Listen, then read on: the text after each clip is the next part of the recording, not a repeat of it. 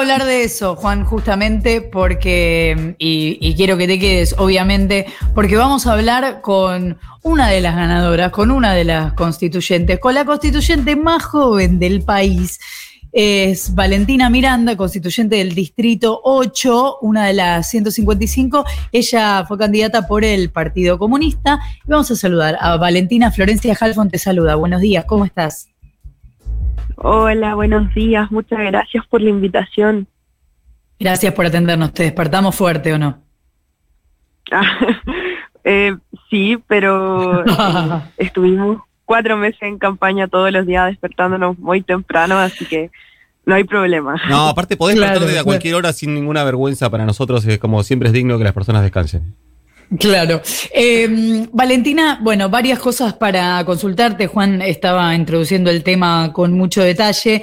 Em, lo primero que te quiero preguntar es, porque decíamos que fuiste candidata por el Partido Comunista, aparece ahora en un montón de discursos mundiales, en España, en Perú, incluso en la Argentina, un discurso de la derecha que pone al comunismo, así en estos términos, como un fantasma. Por ahora, por lo menos en la Argentina, no aparece como un, espacio de peso.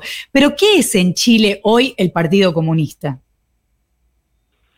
Bueno, yo creo que eh, luego de que Chile sale de la dictadura brutal de Augusto Pinochet, de, este, de esta derecha eh, sumamente conservadora eh, y genocida también, se instala esta idea del enemigo interno muy fuerte en Chile. Eh, y uno de esos enemigos internos precisamente es el Partido Comunista. Eh, y bueno, el Partido Comunista chileno siempre ha sido sumamente eh, leal a la democracia. Y, bueno, cuando llega la transición precisamente a la democracia, el Partido Comunista siempre trata como de, de desenmarcarse del discurso de la exconcertación, que de hecho en estas elecciones prácticamente desapareció. Eh, y hoy día, eh, luego de que los comunistas eh, hace un par de años atrás ya irrumpen de manera fuerte en la alcaldía, sobre todo, mm, tiene la oportunidad precisamente de disputar espacios de poder que han sido históricamente gobernados por la derecha y la socialdemocracia. y bueno, la irrupción yo creo que más importante del partido precisamente en esta elección y como decían ahí en la introducción, Gracie Hasler, eh, una militante de 30 años, compañera que la conozco hace mucho tiempo también, eh, gana la alcaldía de Santiago, una alcaldía que estaba gobernada por la derecha más conservadora eh, y que hoy día tiene la oportunidad precisamente desde el mundo de la izquierda, quizá un poco más radical, menos socialdemócrata, poder gobernar un espacio que, como dije, históricamente ha sido gobernada por hombres mayores de 40 años, blancos, heterosexuales de derecha. Entonces, eh, yo creo que hoy día el Partido Comunista representa un cambio sumamente importante en cómo se ve nuestro país en el término económico, político y social, eh, y cómo también eh, se avanza en términos también ideológicos. creo que Chile siempre ha sido un país de centro izquierda y en estas elecciones se demostró claramente eso. Bueno, eh, me quería meter con eso porque eh, desde la Argentina, por lo menos en mi mirada ignorante, en los últimos años para mí Chile siempre fue un país eh, estructuralmente conservador. Y hoy, después de estas elecciones, pienso así rápidamente, porque yo rápidamente cambio de opinión sin ningún inconveniente, rápidamente pienso que Chile es un país con una mirada eh, joven, digo joven en el sentido del, espíritu de cambio, y em, de izquierda y feminista. ¿Cuál es tu conclusión de las últimas elecciones? Eh, exactamente lo mismo. Creo que eh, es que es muy. yo que vengo del mundo de la juventud, soy la, la convencional electa más joven, también tengo 21 años. es algo que uno siempre ve eh, es algo que yo siempre vi, el, eh, esa garra que tiene la juventud de salir a la calle y luchar y luchar, eh, reivindicar el, este dicho de nuestra compañera Gladys Marín, luchar y luchar aunque en ellos se nos vaya la vida, representa fielmente lo que es la juventud. y mucho tiempo la juventud no votó.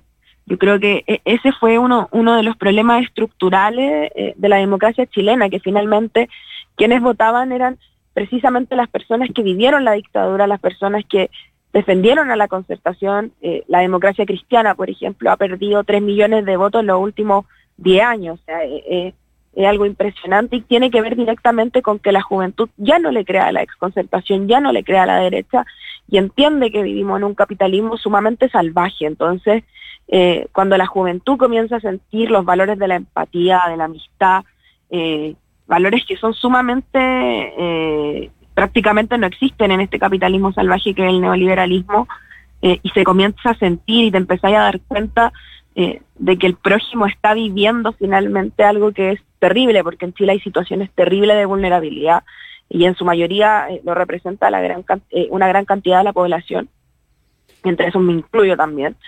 la juventud tiene ese, esa idea de cambio que es sumamente empática, sorora, en el caso de nosotras las feministas, eh, y eso yo creo que es lo que la derecha y la socialdemocracia no tienen. Entonces, eh, en estas elecciones quedó sumamente demostrado que los jóvenes se levantaron a votar y votaron por quienes de verdad eh, tenían las ideas de cambio y la, y la oportunidad también de transformar la realidad de las personas. Valentina, ¿qué tal? Nico Fiorentino te saluda. Dos consultas te quiero hacer yo, eh, cortitas, porque estamos muy interesados en el tema y somos muchos para preguntar hoy. Eh, la primera es, eh, estamos hablando de una reforma constitucional. Chile avanza en la reforma constitucional de la constitución que dejó el pinochetismo.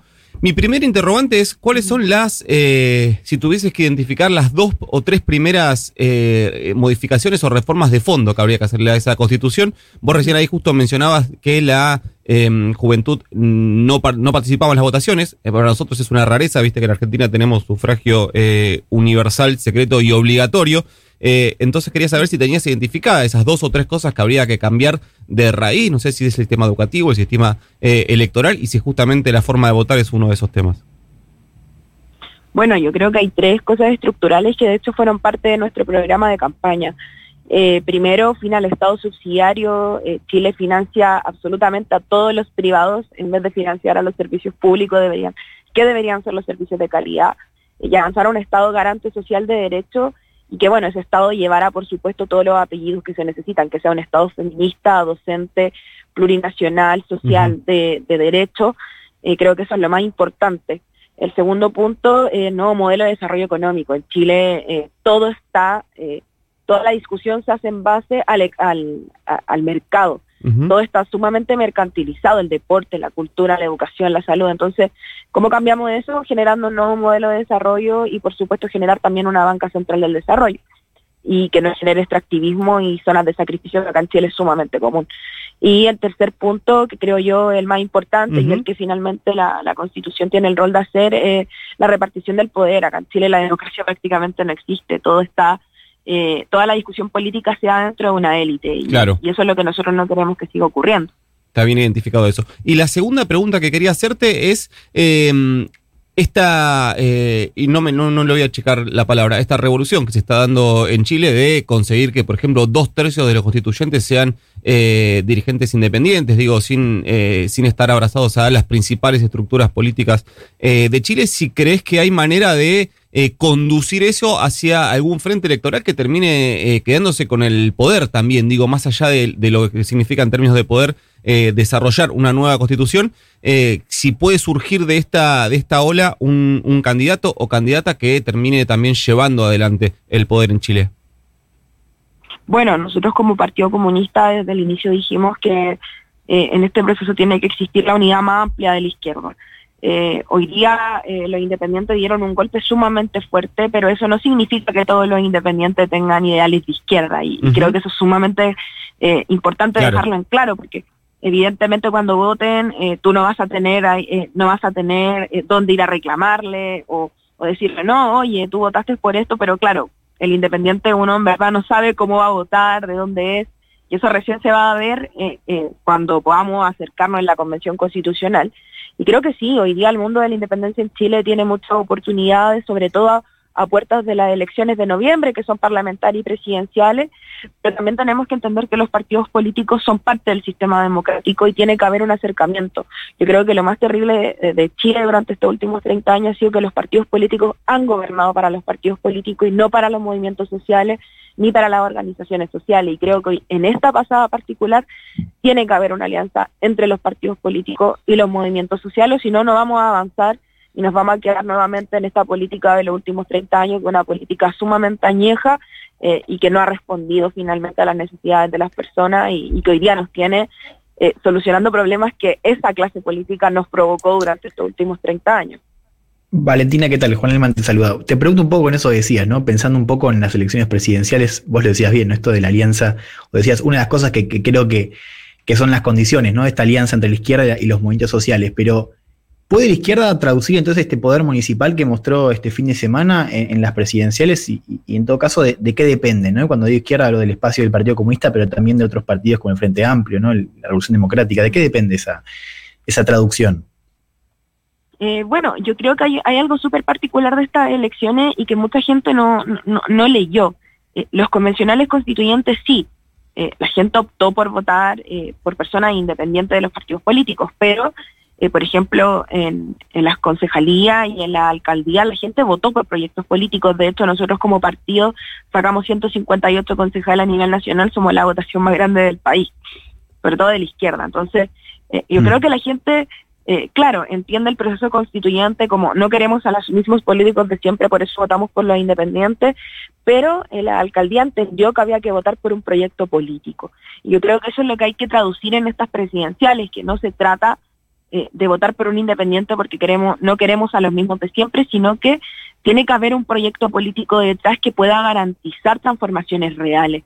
Y creo que ese proyecto político no se construye solamente desde los partidos políticos, sino que también tiene que ser un proyecto que nazca de los territorios, que nazca de las organizaciones sociales, que los partidos políticos entiendan que son una herramienta para la transformación de la realidad. Entonces, yo creo que sí podemos eh, eh, traducir estas elecciones en un triunfo para la izquierda, pero hay que seguir trabajando para que las presidenciales finalmente sean un proyecto político amplio de las grandes masas y que puedan responder finalmente a todas estas demandas sociales que hoy día quejan tanto a nuestra población. Es Valentina Miranda, constituyente del Distrito 8, y te agradecemos muchísimo la comunicación, muy interesante. Muchas gracias a ustedes por la invitación. Un saludo enorme. Un saludo grande y muchos éxitos. Aguante esa juventud. Y acá tenemos nuestra juventud, eh, nuestro más joven, casi más joven. Sí. Eh, así que yo, Elman, quiero aclararlo, porque por ahí la gente se confunde. No, no, nadie se ve confundido. Eh, Elman, el cierre es todo tuyo. Bien, en junio entonces eh, se espera que la, asamblea empiece a sesionar, digo, decíamos faltaba un, knockout más, si querés, para el mundo chileno lo tuvimos el fin de semana, ¿no? Esa confirmación. Eh, y entonces empieza a escribir un futuro que claro, está abierto, no sabemos bien qué va a salir, un poco lo, decía también Valentina, hay un desafío a ver cómo esos independientes van a articular también quizás con esos espacios más consolidados eh, de izquierda, pero es un futuro, si querés, podemos conjeturar que va a tener una mayor red de cobertura social, que va a tener más énfasis en lo público, en el Estado, que va a tener, y esto me parece importante, va a tener mucho más lugar para los pueblos indígenas, ¿no? Empieza a aparecer esta idea de reivindicar la plurinacionalidad de Chile, que ha sido negada en esta constitución eh, del 80, y que será, por suerte, más igualitaria también en materia de género.